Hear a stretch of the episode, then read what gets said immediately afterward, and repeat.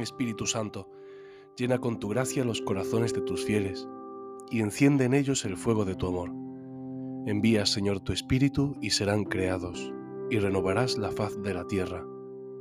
Oh Dios, que iluminas los corazones, los corazones de tus fieles con las luces del Espíritu Santo, haznos sentir según este mismo Espíritu y gozar para siempre de sus consuelos. Te lo pedimos por Jesucristo nuestro Señor. Amén. Arrancamos este lunes de la primera semana de la cuaresma y nos dejamos enseñar por Cristo. En la oración tenemos que aprender a escuchar al Señor. Esta es quizá la primera tarea del creyente y la tarea más alegre del creyente. Como Isabel le dice a María, Bienaventurada tú que has creído, porque lo que te ha dicho el Señor se cumplirá. Así tenemos que hacernos escuchadores de Dios.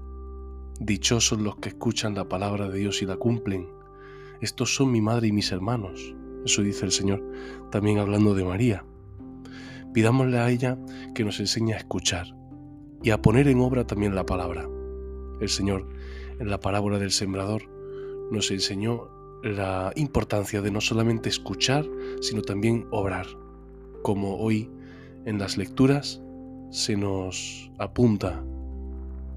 Dice así la primera lectura de hoy. Es del libro del Levítico. El Señor habló así a Moisés. Di a la comunidad de los hijos de Israel, sed santos, porque yo el Señor vuestro Dios soy santo. No robaréis, ni defraudaréis, ni os engañaréis unos a otros.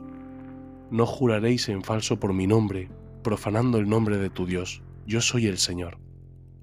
No explotarás a tu prójimo ni le robarás. No dormirá contigo hasta la mañana siguiente el jornal del obrero. No maldecirás al sordo, ni pondrás tropiezo al ciego. Teme a tu Dios. Yo soy el Señor. No daréis sentencias injustas, no serás parcial ni por favorecer al pobre ni por honrar al rico. Juzga con justicia no andarás difamando a tu gente, ni declararás en falso contra la vida de tu prójimo, yo soy el Señor.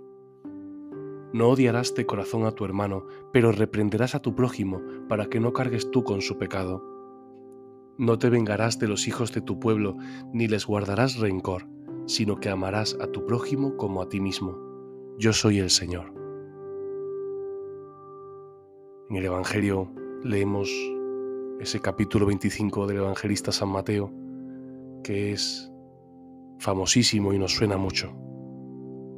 En aquel tiempo dijo Jesús a sus discípulos, Cuando venga en su gloria el Hijo del Hombre y todos los ángeles con él, se sentará en el trono de su gloria y serán reunidas ante él todas las naciones. Él separará a unos de otros, como un pastor separa las ovejas de las cabras y pondrá las ovejas a su derecha y las cabras a su izquierda. Entonces dirá el rey a los de su derecha, Venid vosotros, benditos de mi Padre. Heredad el reino preparado para vosotros desde la creación del mundo. Porque tuve hambre y me disteis de comer, tuve sed y me disteis de beber. Fui forastero y me hospedasteis. Estuve desnudo y me vestisteis, enfermo y me visitasteis, en la cárcel y vinisteis a verme. Entonces los justos le contestarán, Señor, ¿cuándo te vimos con hambre y te alimentamos, o con sed y te dimos de beber? ¿Cuándo te vimos forastero y te hospedamos, o desnudo y te vestimos? ¿Cuándo te vimos enfermo o en la cárcel y fuimos a verte? Y el rey les dirá, En verdad os digo, que cada vez que lo hicisteis con uno de estos mis hermanos más pequeños, conmigo lo hicisteis.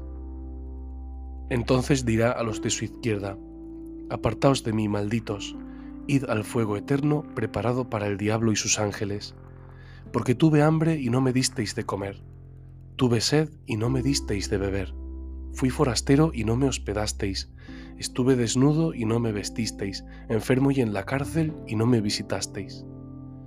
Entonces también estos contestarán, Señor, ¿cuándo te vimos con hambre o con sed, o forastero o desnudo, o enfermo, o en la cárcel y no te asistimos? Él les replicará, en verdad os digo, lo que no hicisteis con uno de estos, los más pequeños, tampoco lo hicisteis conmigo.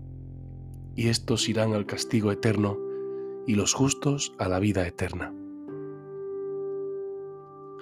Dos claves nos enseña el Señor en este camino de la cuaresma, en este día y con estas lecturas. La primera es la santidad, la santidad como meta principal y fundamental del cristiano, porque nuestro Dios es así, es santo. Y lo segundo es esa opción preferencial por los pobres, que el Santo Padre nos recuerda continuamente, que al final se cifra en vivir para el amor. En este camino de la cuaresma, el Señor nos apunta a la clave de la vida del hombre, cómo se desarrolla y cómo crece, cómo se convierte en buena la vida humana, cuando se entrega, cuando se pierde por amor. Y esto lo enseña el Señor con su propia vida y con su propio ejemplo, muriendo en la cruz por mí. Así el Señor nos señala que amar, vivir del amor, es la esencia de la vida eterna, porque esto es lo que señala el Señor en la parábola. El amor es hacer el bien al que tengo cerca, hacer el bien. El amor no es tener bonitos sentimientos, porque esto es un bien para mí, pero no para el otro. Amar es hacer el bien al que tengo al lado. Puedo tener sentimientos muy intensos hacia una persona o hacia los pobres, pero si no hago nada por ellos, entonces ese sentimiento no me sirve de nada, es una fantasía. El amor es aquel que se acerca, aquel que pregunta, aquel que escucha, aquel que actúa. Por eso tenemos que pedirle hoy al Señor que cambie nuestra manera de actuar, nuestra manera de amar. Él nos ha revelado que Él está escondido en los pequeños, en aquellos que están necesitados de nuestro amor. Por eso, en este camino de la cuaresma, miremos a nuestro alrededor. Eh, intentemos y pidamos al Señor que nos revele allí donde Él está escondido, porque Él está escondido en los pequeños. Y el Señor nos lo enseñará. Él ha dispuesto que los pobres, los necesitados, sean para nosotros salvación, porque acercándonos a ellos, nosotros encontramos la salvación. Demos gracias al Señor y pidamos al Señor su Espíritu Santo porque, como dice San Pablo en la carta a los romanos, el amor de Dios ha sido derramado en nuestros corazones por el Espíritu Santo que se nos ha dado. Y nosotros nunca alcanzaremos la santidad si el Señor no nos regala su propio amor, que es el Espíritu Santo. Pidamos al Señor que nos envuelva, que nos empape con este Santo Espíritu, para que nosotros podamos amar como Él, y así se haga en nosotros esta palabra del libro del Levítico. Sed santos como yo, vuestro Dios, soy santo. Ven Espíritu Santo, te amamos. Ven Espíritu Santo, te necesitamos. Ven Espíritu Santo, te invocamos junto con María.